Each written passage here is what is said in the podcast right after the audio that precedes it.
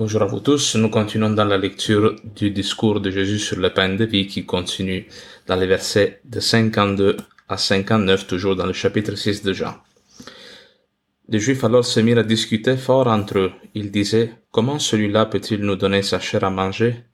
Alors Jésus leur dit, En vérité, en vérité, je vous le dis, si vous ne mangez la chair du Fils de l'homme et ne buvez son sang, vous n'aurez pas la vie en vous.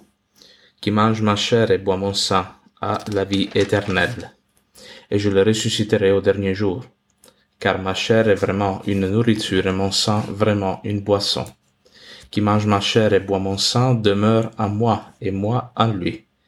De même que le Père qui est vivant m'a envoyé et que je vis par le Père, de même celui qui me mange, lui aussi vivra par moi. Voici le pain descendu du ciel.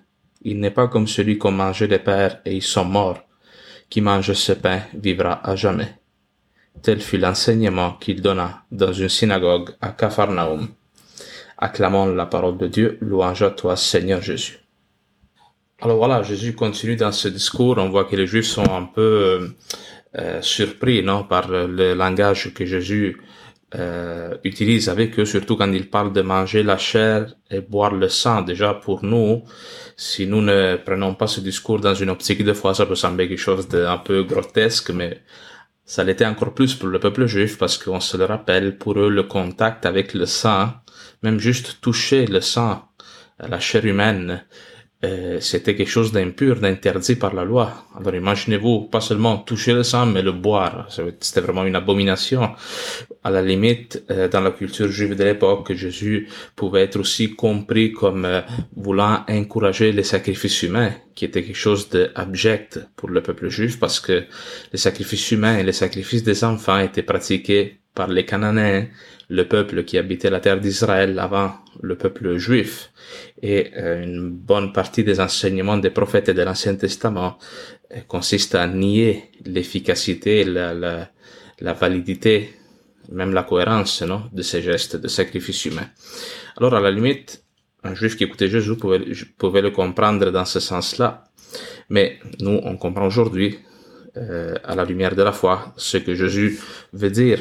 Jésus continue au verset 53 en disant, je vous le dis, si vous ne mangez la chair du Fils de l'homme et ne buvez son sang, vous n'aurez pas la vie en vous. Ça, c'est une autre phrase qui peut poser problème parce que euh, ça veut dire quoi? Vous n'aurez pas la vie en vous. Est-ce que les non-croyants, ceux qui ne communient pas, ceux qui n'ont aucun contact avec Jésus-Christ, n'ont pas la vie en eux? Alors ici, je pense qu'il faut faire une distinction parce que nous, on parle de toutes sortes d'êtres vivants. Est-ce que dans une plante, il y a la vie? Oui. Dans un chien, un animal, est-ce qu'il y a la vie? Oui. Dans un être humain aussi, il y a la vie. On parle toujours de vie, mais il y a des différents niveaux d'existence, de vie. Hein. Une plante a une vie biologique. Il y a des processus de survie, hein, de photosynthèse, etc., qui euh, permettent la vie d'une plante, mais une plante n'a pas une vie affective, n'a pas de sensations, n'a pas une intelligence. Le chien, il a un niveau supérieur de vie à une plante, mais le chien a la vie biologique, il ressent aussi de l'affection, mais le chien n'a pas la vie de l'intellect, il ne cherche pas les causes de son existence. Alors, pour un humain, ça veut dire quoi? Que s'il ne mange pas la chair du Christ, il n'a pas la vie en lui il y a un niveau encore supérieur de notre vie qui est la vie de l'âme, la vie de l'esprit, la vie en relation avec Dieu. Et Jésus-Christ va dire que si nous n'avons pas cette vie-là en nous, nous sommes comme morts. Nous n'atteignons pas la perfection, dans le fond, de la vie humaine, parce que l'homme, on le rappelle, a été créé à l'image de Dieu. Donc, comme Dieu capable de concevoir et de contempler la beauté mais aussi l'éternité, l'absolu, l'ouverture au mystère aussi.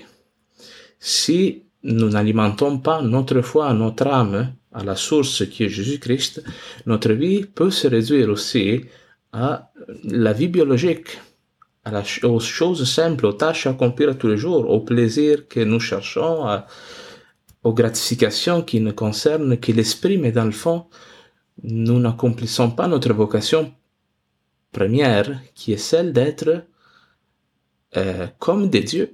Hein? Ça, on peut le dire parce que la Bible même le dit. Le dit. Nous sommes appelés à devenir comme Jésus-Christ, à nous diviniser dans le fond, après avoir été rachetés. Et ça, c'est le but de tous les discours que Jésus euh, fait ici.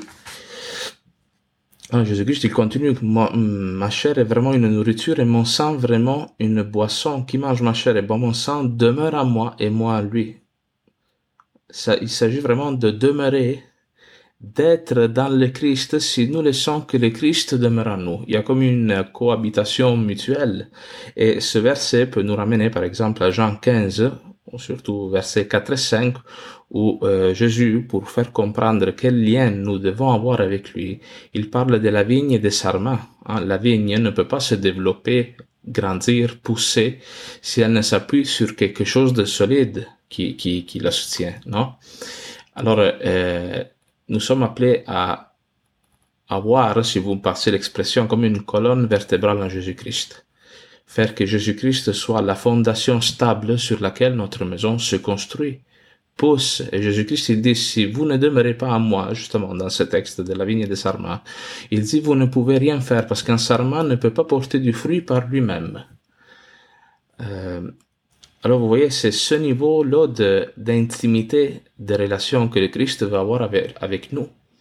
Alors, le christianisme, il ne faut pas le considérer comme une voie de perfectionnement personnel, comme ah, t'es chrétien, alors tu vas être plus honnête au travail, tu vas être plus joyeux, tu vas transmettre de bonnes valeurs, l'unité, le respect. Euh. C'est beaucoup plus que cela. C'est s'unir profondément au Christ pour devenir comme le Christ. Ah, je peux utiliser une image qui là encore peut être un peu grotesque, mais ça nous aide à comprendre. Les peuples de l'Amazonie, les Aztèques, non, avant la colonisation européenne, il avait compris un peu que euh, pour devenir comme quelqu'un de fort, il fallait comme manger sa chair. Les autres le faisaient vraiment. Quand ils voyaient un guerrier valeureux qui tombait au combat pour pouvoir en acquérir ses capacités, il allait manger euh, son cœur ou boire son sang, faire des gestes comme ça, non, qui nous surprennent un peu aujourd'hui. Mais de la même manière, nous mangeons le Christ, le corps du Christ, pour devenir comme lui. Alors c'est une relation qui nous transforme, qui, peu à peu nous rachète, nous purifie de nos péchés et ensuite nous divinise, nous transforme dans le Christ. Et c'est euh, le Christ le montre encore mieux au verset 57 quand il dit de même que le Père qui est vivant m'a envoyé et que je vis par le Père, de même celui qui me mange lui aussi vivra par moi. C'est-à-dire, nous sommes appelés à vivre une communion, une unité avec le Christ aussi profonde que celle qui règne entre le Fils et le Père à l'intérieur de la Trinité. Imaginez-vous. Alors c'est euh, ça, c'est des textes là que vraiment il, faudrait méditer toute une vie pour comprendre quelle profondeur de relation le Christ veut avoir avec nous et surtout quel niveau, passez-moi l'expression, d'engagement la foi chrétienne demande. Parce que ce n'est pas comme euh, donner un, aspect spirituel, un petit côté euh, chrétien à notre vie, mais c'est vivre en fonction du Christ, pour lui, en lui, faire tout, se donner totalement par amour. Pour lui, ce n'est pas se laisser un espace, c'est comme le dit Saint Paul, puis moi je le répète souvent cette phrase, je sais, je suis un peu tannant des fois, là, mais ce n'est plus moi qui vis, c'est le Christ qui vit en moi le Christ veut vraiment vivre une noce mystique en nous où il donne son corps. La donation du corps est toujours liée à un acte d'amour extrême. Hein, nous, le don le plus total que nous pouvons faire de nous-mêmes, c'est le don de notre corps. Voilà pourquoi, après le mariage dans la foi chrétienne, les époux se donnent l'un à l'autre physiquement, il faut qu'ils le fassent. Parce que le don du corps implique l'image aussi d'une donation de, de notre âme, d'une donation d'un don total. Voilà pourquoi l'Église sanctifie la sexualité. L'Église ne méprise pas la sexualité, mais dit il ne faut pas séparer l'union du corps et l'union des esprits, l'union des âmes qui se réalise dans le mariage lorsqu'un couple se dit, se promet fidélité pour toute sa vie devant Dieu. Seulement quand ces deux sphères-là de notre être sont unies totalement et qu'ils communient, on a une perfection de l'acte, de l'acte sexuel et donc aussi de, de l'amour dans un couple. Pour un prêtre, euh, cela aussi s'applique. Parce que le fait que le prêtre hein, vit le célibat sacerdotal et la chasteté, c'est un acte de don, de don qui passe par son corps. Ce n'est pas que le prêtre met son corps à off, mais le fait de, dans le fond, ne pas s'attacher d'une manière particulière à personne, ça veut dire qu'il consacre son corps au service de toute la communauté chrétienne. Alors le prêtre donne son corps par amour pour euh, la communauté chrétienne. Et le Christ, de la même manière, donne son corps, consacre son corps à la relation avec nous, pour que nous soyons sanctifiés. Ah, moi, je rappelle toujours les images du cantique des cantiques. C'est pas pour rien qu'on parle de l'union du peuple chrétien, hein, du peuple juif avec Dieu, et aussi dans le Christ incarné, comme l'union d'une époux et une épouse. Ah, cette, euh, cette, ce fait de demeurer nous dans le Christ et le Christ en nous, c'est l'unité aussi qui se réalise un peu dans le mariage, dans l'acte conjugal. Le Seigneur veut s'unir à ce point-là avec nous. Alors tu, toi, est-ce que tu résistes à l'époux qui cogne à ta porte, qui veut se faire une seule chair avec toi, entre autres, par le sacrement de la, de l'Eucharistie, de la communion? Tu veux-tu vivre cette exclusivité de l'amour avec le Christ? Ou tu, tu veux rester dans le fond une épouse infidèle? excusez-moi si c'est un peu rough comme expression, mais quelqu'un qui retourne à l'époux quand on en a besoin. Le Christ veut être notre époux, le centre de notre vie à chaque instant. Alors, euh, demandons au Seigneur de, de, creuser en nous ce désir-là de le rencontrer et d'y faire toute la place. Que le sacrement de l'Eucharistie ne soit pas pour nous un moment parmi d'autres de notre vie spirituelle, mais vraiment le sacrement qui vient annoncer et réaliser l'union amoureuse du Christ et de notre âme.